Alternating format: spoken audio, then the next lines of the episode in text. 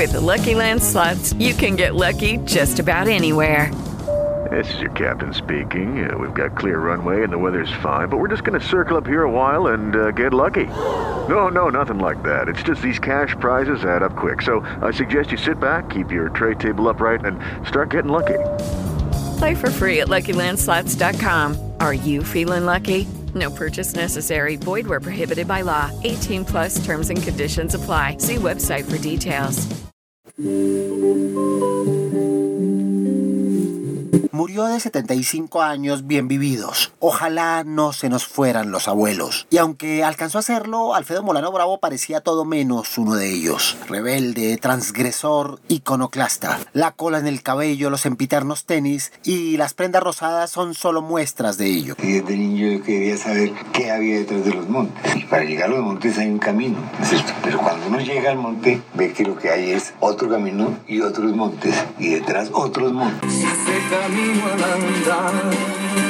Polifacético, multifacético, antifacético, sociólogo, escritor, periodista, columnista y cronista. Es, digamos, una brújula, un signo, una necesidad, una pasión. En él y en su obra se resume medio siglo de nuestra historia, de la que no había historia, de la que ahora está hecha con sus historias. Estoy alejado de, las pretensiones conceptuales, pero me creo más cerca de la gente, porque esa voz se me hace más pura. Fue antes que nada y después de todo un caminante.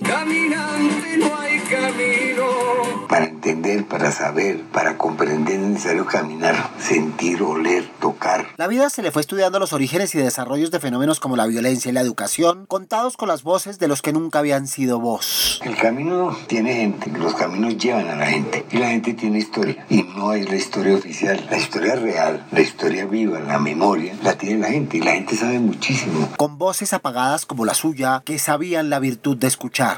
Si lográramos limpiarnos de juicios y de prejuicios, podríamos escuchar mejor a la otra persona. Es difícil, es tan difícil oír a otra persona cuando estamos llenos de ruidos de guerra. Una voz que, no obstante, retumba en las aulas y en los campus de la Universidad Nacional, el externado, la Universidad de Stanford, donde fue profesor visitante. Una voz que se deja leer en sus relatos de la revista Cromos, Alternativa, Semana y El Espectador sueco y su casa de siempre. Una voz que acompañó sus travesías en televisión y en esos 22 libros que hoy gritan con su silencio. Ese agujero por donde sigo mirando al país.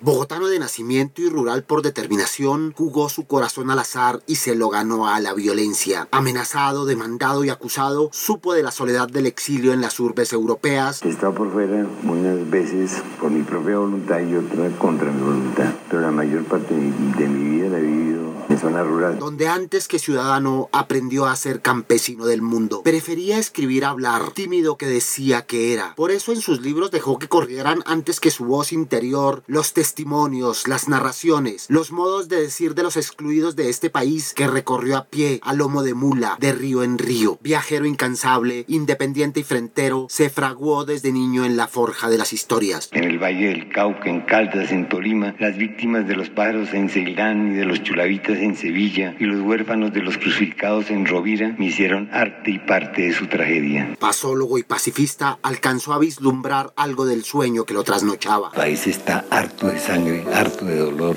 está encontrando una solución aceptable para vivir en comunidad, aceptable para relacionarnos, aceptable para poder hablar, intercambiar, discutir. Pero también paciente supo esperar 40 años para recibir su doctorado honoris causa, antecedido de premios, menciones y galardones a una parte, a toda una vida, a todas sus vidas dedicadas a trasegar con sus pies y con sus ojos sabanas, bosques, el llano llano, la selva adentro, río arriba, en la tierra del caimán, en los años del tropel, para indagar por la coca y el oro, por el rebusque grande en medio de mulas, traquetos y embarques, de calamares y mates.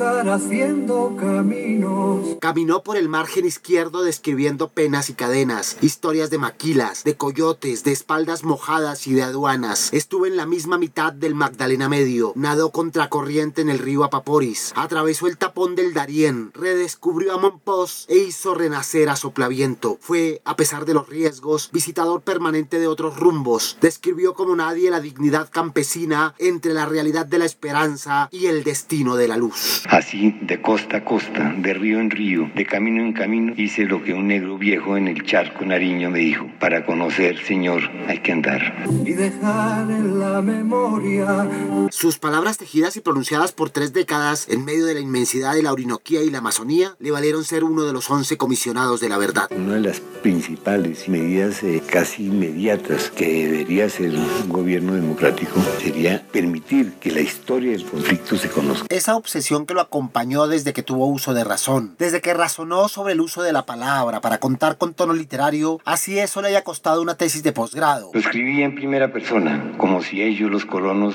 lo hubieran escrito. Tal subjetividad, dictaminó la doctrina, reñía con la naturaleza objetiva y aséptica de la ciencia. Para tratar de esclarecer lo que sucedió durante medio siglo de guerra, Desarrollé, digamos, una gran capacidad para escuchar lo que la gente decía. con los acentos y los timbres de las víctimas que fueron más sangre que hueso y que carne, y de esas otras víctimas no reconocidas que fueron, que siguen siendo los territorios deforestados, la naturaleza sometida, el medio ambiente sacrificado, la cultura y sus tradiciones masacradas. Caminemos, tal vez nos veremos después. De espíritu bohemio supo hacer suya la música popular, el del caminante. La música de su gente en cada región. Mi amigo el camino me regaló con ternura. pero guardaba para sí el gusto por la música de Mahler, de Verdi,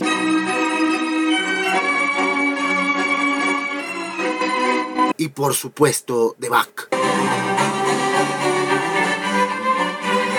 Montañero autodeclarado fue dejándolo todo, la ciudad, el ruido, el cigarrillo, la noche bulliciosa y las cosas materiales. Es urgente y decisivo para el país, para los jóvenes, para ustedes. Nosotros ya de alguna manera ya peleamos y perdimos. Ustedes pueden ganar, pueden ganar la paz y pueden vivir de la paz. Sí, fue tímido hasta para irse, para emprender la travesía definitiva a sabiendas de que este, como todos sus viajes, solo fueron un parpadeo, un corazón que late y deja de hacerlo, una voz que se atenúa y que calla para hacerse voz en los que nunca la tuvieron y permanecer por siempre. Caminito amigo, yo también me voy. Buen viaje, maestro. Caminantes son tus huellas el camino y nada más. Memo número 3 de Memorando con Mario Morales. Todo pasa y todo queda, pero lo nuestro es pasar. Hey guys, it is Ryan. I'm not sure if you know this about me, but I'm a bit of a fun fanatic when I can. I like to work, but I like fun too. It's a thing. And now the truth is out there. I can tell you about my favorite place to have fun Chumba Casino. They have hundreds of social casino style games to choose from, with new games released each week. You can play for free anytime, anywhere. And each day brings a new chance to collect daily bonuses. So join me in the fun. Sign up now at chumbacasino.com. No purchase necessary. Group. Void were prohibited by law. See terms and conditions. 18 plus.